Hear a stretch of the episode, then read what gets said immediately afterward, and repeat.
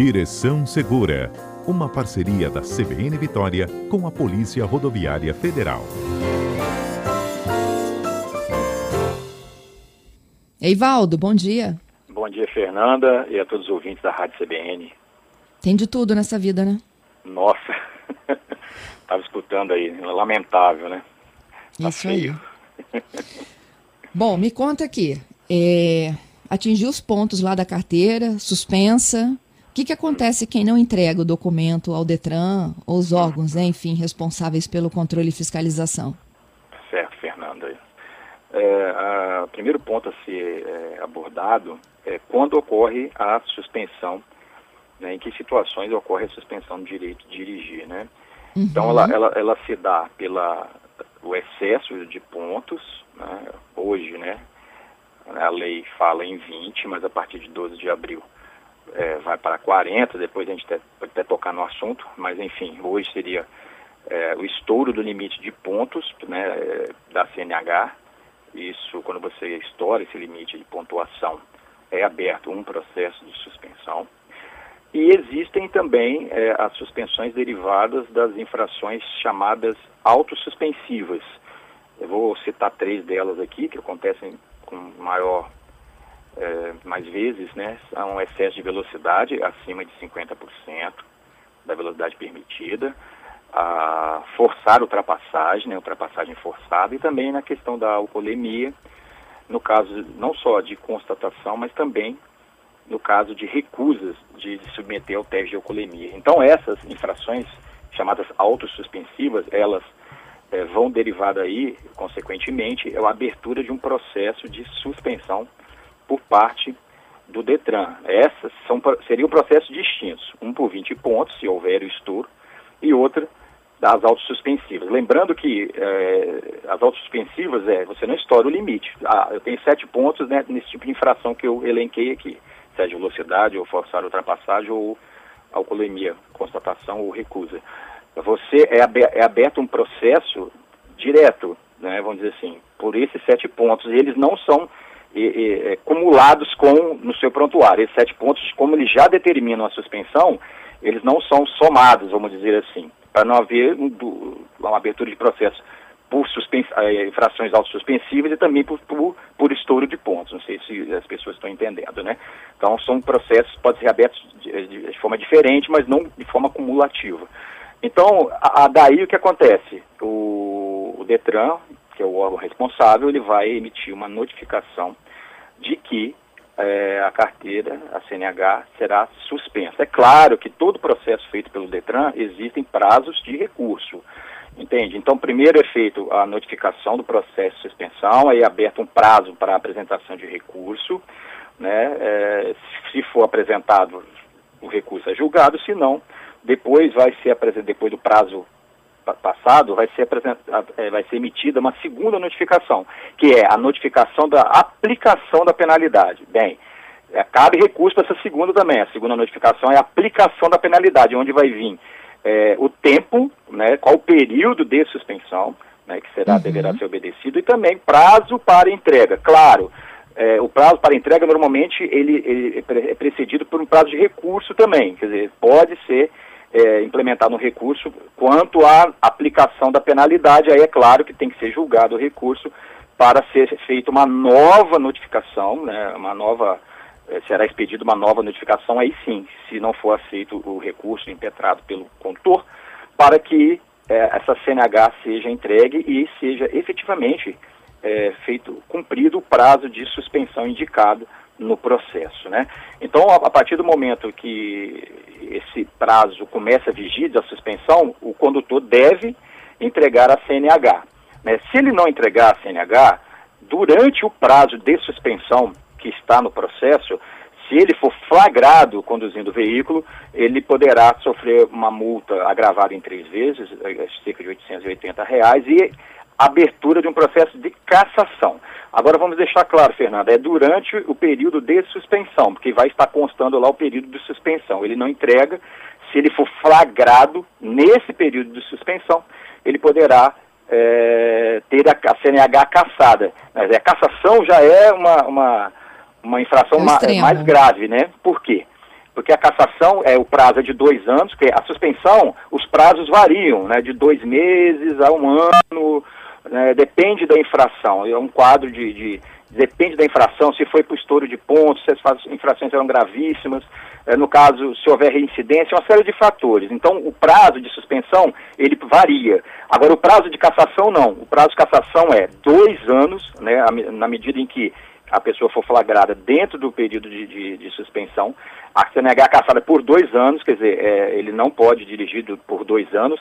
E, ao fim de dois anos, somente após dois anos, ele inicia um processo de, de, de, habilitação do zero, como se ele não fosse habilitado. Aí ele vai tá, passar por todo o procedimento, como se ele nunca tivesse sido habilitado, fazer autoescola, é, todos aqueles procedimentos para é, é, ter a CNH. Ele vai ter um novo prontuário, entendeu? Ele vai é, fazer todo o procedimento para que é, possa obter novamente direito de dirigir a partir do zero. Isso se a CNH for caçada, né? O que acontece em alguns casos, né, mas eh, nesse caso que nós estamos sendo mais diretos é sobre violar, no caso, a suspensão do direito de dirigir quando né, o processo é aberto e a pessoa ou o recurso não foi aceito ou ela não interpôs recurso e ela é flagrada durante esse período. Agora, cabe explicar que é um risco que a pessoa, o que, que a lei é, fala? Que se o prazo de suspensão estourar, ele é, é, acontece do que? Ele não for flagrado, se ele apostar na sorte de não ser flagrado no período de suspensão, né, vamos dizer assim, ele acaba dando sorte, entre aspas, mas essa suspensão, é, esse processo fica vinculado a, a, ao prontuário dele. Então ele vai, se ele for parado, ele poderá, não importa onde ele esteja, pode até fora do estado e tal, ele vai ter uma multa mais leve, né, se, se esse período de suspensão já passou. Né? A CNH, se for física, ela poderá ser apreendida e o veículo só poderá passar a ser conduzido por um, um, um, condutor habilitado. Isso na medida em que ele não deve ter, né? se ele não entrega a CNH, mesmo que o prazo de suspensão é, que consta no processo já tenha passado, certamente ele não fez o curso de reciclagem, que é uma das exigências para reaver a CNH, que ele cumpra, né? Por que, que a pessoa cumpre? Por que eu estou falando isso, Fernando? Porque é difícil o poder público saber se a pessoa cumpriu ou não cumpriu. Se ela entrega, né, fica mais fácil controlar. Se ela não entrega, fica difícil controlar se ele cumpriu ou não aquele período estabelecido ali. Né? Claro, que se comprova se ele for flagrado dentro do período. Se esse período é, é, de dois meses, quatro meses, seis meses, um ano, ele não for flagrado, se ele for flagrado a posteriori sem ter feito o curso de reciclagem, ele acaba caindo numa infração mais leve, né? Né, mais leve, mas tem o veículo retido até a apresentação de um condutor habilitado e ele tem que fazer o curso de reciclagem para reaver né, o direito de dirigir, Fernanda. Não sei se me fiz entender. Então, eu queria só entender o ato da entrega. É, vou tentar dar um exemplo aqui. Tá, hum. tive meu, minha carteira lá suspensa em virtude dos pontos atingidos. Uhum. Aí eu tenho que. Eu entre, é o ato de entregar mesmo? Eu vou numa Ciretran. Sim, positivo. É, é o ato de lá, entre... entrego minha carteira e falo, ó, fui suspensa. Exatamente. Porque é, você procura qualquer unidade do Detran ou Ciretran, não importa qual, e faz a entrega é, física né, de, desse documento, que vai ser é, juntado ao procedimento, ao processo, né, dá um trabalho lá, né, você juntar documento físico hoje, né, então você vai fazer o quê? A, a, é, anexar, esse, entregar o documento para mostrar que você está cumprindo esse prazo estabelecido ali. Ele, ele é devolvido fisicamente também ao final do procedimento, Fernando. É, no caso de CNH, de CNH, é, de CNH é, digital, eu acho que tem que ser feito algum tipo de comunicação, né? Você deve ir ao Detran também comunicar né, o que você foi cientificado, que você recebeu o processo, ou que você fez ou não fez o recurso, ou que prazo todo já estabeleceu, e no prazo lá que você tem que fazer a entrega, seja física ou online, você tem que fazer que o Detran saiba do, do seu desejo, ou entregando fisicamente, ou indo ao Detran e comunicando de alguma forma, né, que é uma coisa nova, né, nem todo mundo tem a CNH digital ainda, esse é um processo de, a partir dos vencimentos das CNHs, né, novos, né, que vão acontecendo a, essa questão da possibilidade de ter CNH digital, de você ter a digital, mas você faz a entrega física para que o prazo passe, a, a, a, o processo passe a ser cumprido ali e você cientifica é, o, o Detran de que você está fazendo o, você está cumprindo o que o processo lhe impôs. Uhum. Bom, eu tenho outras dúvidas aqui dos nossos ouvintes. Vamos lá. O Marcelo, é, ele pergunta sobre carteira vencida durante a pandemia. É, tenho que renová-la no início de abril. É, como fazer? O, o, que mudou, né? Depois daqueles 12 meses que a gente já explicou numa outra oportunidade, sim, 12 sim, meses Fernanda. do vencimento, não era isso? Exato, Fernanda. O que aconteceu? A resolução 805 de novembro, o que, que ela fez? Ela, ela em razão do, do, dos serviços é, presenciais terem sido suprimidos durante, agora até retornou, né? né? E, e a, a período de pandemia que ainda vivemos, o que aconteceu? É, as CNHs vencidas né, do, no ano de 2020, todo o ano de 2020, de janeiro a dezembro, ela, elas ganharam um ano a mais, vamos dizer assim, de prazo para renovação. Ou seja, se, exemplo, se a pessoa teve a CNH vencida de 1 a 31 de janeiro de 2020, ano passado, teria até 1 a 31 de janeiro de 2021 para estar fazendo a renovação. E assim sucessivamente a cada mês. O que ocorre né, é que é, foi agora, em razão das medidas restritivas é, mais agravadas aqui no, no, nosso estado, foi publicada uma portaria de número 216 do CONTRAN, em que esses 214, perdão, portaria 214 do CONTRAN, falando sobre as, a, a situação de condutores, né, de veículos registrados e também de infrações aqui registradas no âmbito do Espírito Santo, né, do DETRAN aqui do Espírito Santo. Então, devido à, à, situação que nós estamos vivenciando hoje. Então, o que acontece? As pessoas que iriam, é, teriam CNH vencidas, é, é, prazos para renovação de CNH a partir de 1 de março, ou que venceram a partir de 1 de março, ou seja, mesmo que seja 1 de março de 2020, né, que teriam prazo a partir de 1 de março de 2021 para fazê-las, de 1 de março em diante, quem teve CNH 2020 em diante, que teria o prazos é, é, respectivo de cada mês durante o curso de 2021, essas, essas prazos de renovação estão é, suspensos por tempo indeterminado. Novamente houve a suspensão. Então, quem teve a CNH vencida a partir de 1 de março, né, e até publicação dessa, dessa norma do CONTRAN, essa portaria 214 do CONTRAN, terão os prazos suspensos. Então, quem tem a carteira vencida a partir de 1 de março, mesmo que de 2020, entendeu? Que seria agora, é, renovação seria, os limites seria a partir de 1 de março de, de 2021, os prazos estão suspensos, né? Estão é, é, é, suspensos por prazo indeterminado, então pode pode transitar com tranquilidade, que não haverá é, nenhum tipo de, de, infração nesse sentido, Fernando. É, acabando o período da quarentena aqui no estado, e ele pode demandar os serviços de forma online, né? Porque o Detran hoje está praticamente Sim. todo online, né? É, né, não, é, não há um impeditivo, por exemplo, de, de que a pessoa é, entre no site do Detran, ele é bem, ele é bem não é, não é complicado, né? ele é bem intuitivo, o site do Detran, nesse sentido, é bom a gente ressaltar, e você pode estar tá fazendo, claro, esse processo dentro de si, alguns, alguns procedimentos do Detran podem ser feitos de maneira online, com limitação né, no atendimento, tudo, tudo aquilo, né, é, da questão do, questão do protocolo. Assim foi no ano passado, né, nada impede que você o faça ou tente fazê-lo, independente do prazo ter sido sido estendido, porque pode haver um represamento e quando liberar novamente, talvez muitas pessoas procurem é, o órgão para fazê-lo, então pode gerar uma burocracia ou uma perda de tempo maior no futuro, Fernanda. Uhum.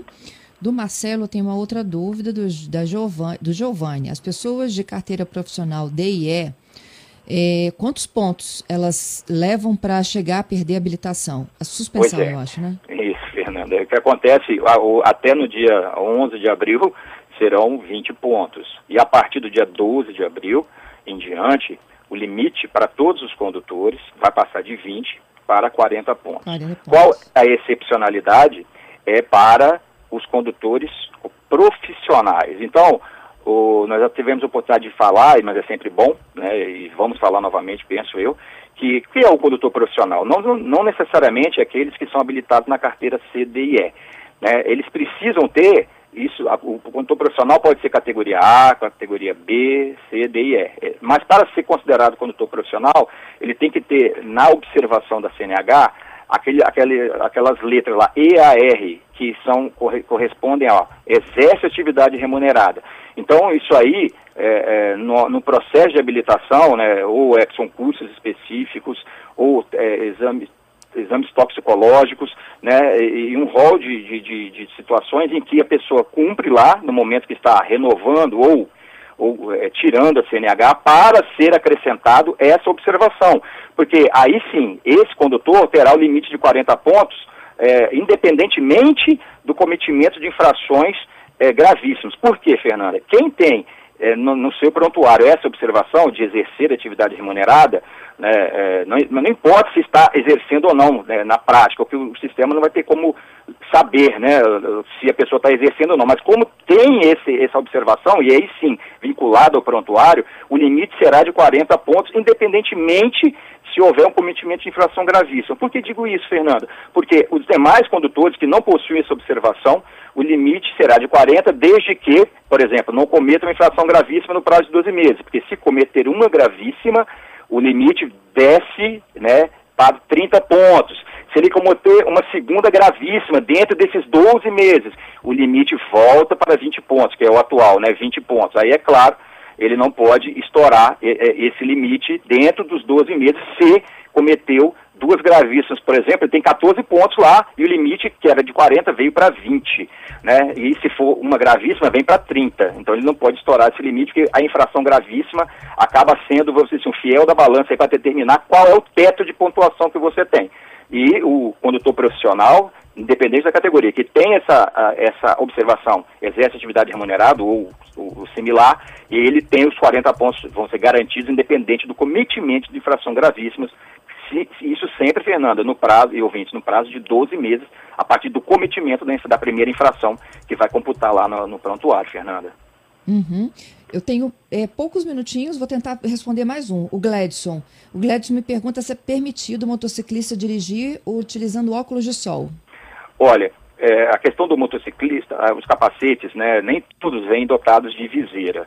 Né, é, o ideal é que eles já venham com a viseira e a viseira tem, a viseira tem que estar tá abaixada, não pode também estar tá pilotando com a viseira levantada. No caso de capacetes em que você é, não possui é, a viseira, né, tem o capacete que sai, não tem a viseira, tem que usar um óculos de proteção, né, aquele né, que a gente vê em em filmes e tal, mas enfim, tem, que, que ele é, isola né, a parte do olho ali, né, que você tem ali uma redação para que nenhum tipo de detrito, é, uma pedrinha, que, ou qualquer tipo de, de, de, coisa possa atingir a sua vista. Então, o óculos né, de sol, por exemplo, se o capacete não tem a viseira, né, você, se você tiver com um capacete sem viseira, isso um óculos, o óculos não garante essa proteção. Né, pode vir lateralmente ali alguma coisa, é claro o material que é feito a viseira e também os óculos de proteção especiais para esse fim, eles são, né, vamos dizer assim, ele tem uma, uma, uma segurança ali para os impactos né, que possam vir por certos objetos, que o óculos de sol não tem. Então, se ele for usar o óculos de sol, ou ele tem que ter a viseira, o capacete com a viseira abaixada, né? Ou, uhum. se não, aquele óculos de proteção sobre o óculos de sol, que eu acho até pouco confortável ou, ou, ou, pouco execuível, né? Que você tem um óculos é, de proteção em cima do óculos de sol. Então, se ele tiver okay. só com óculos de sol, com capacete aberto ou com a viseira levantada, pode haver problemas aí, né? No caso do, do, do, do da dúvida do ouvinte aí, Fernanda. Muito obrigada, Valdo. Até terça que vem, hein? Opa, valeu, um bom dia para você, a equipe, a todos os ouvintes e até a próxima terça.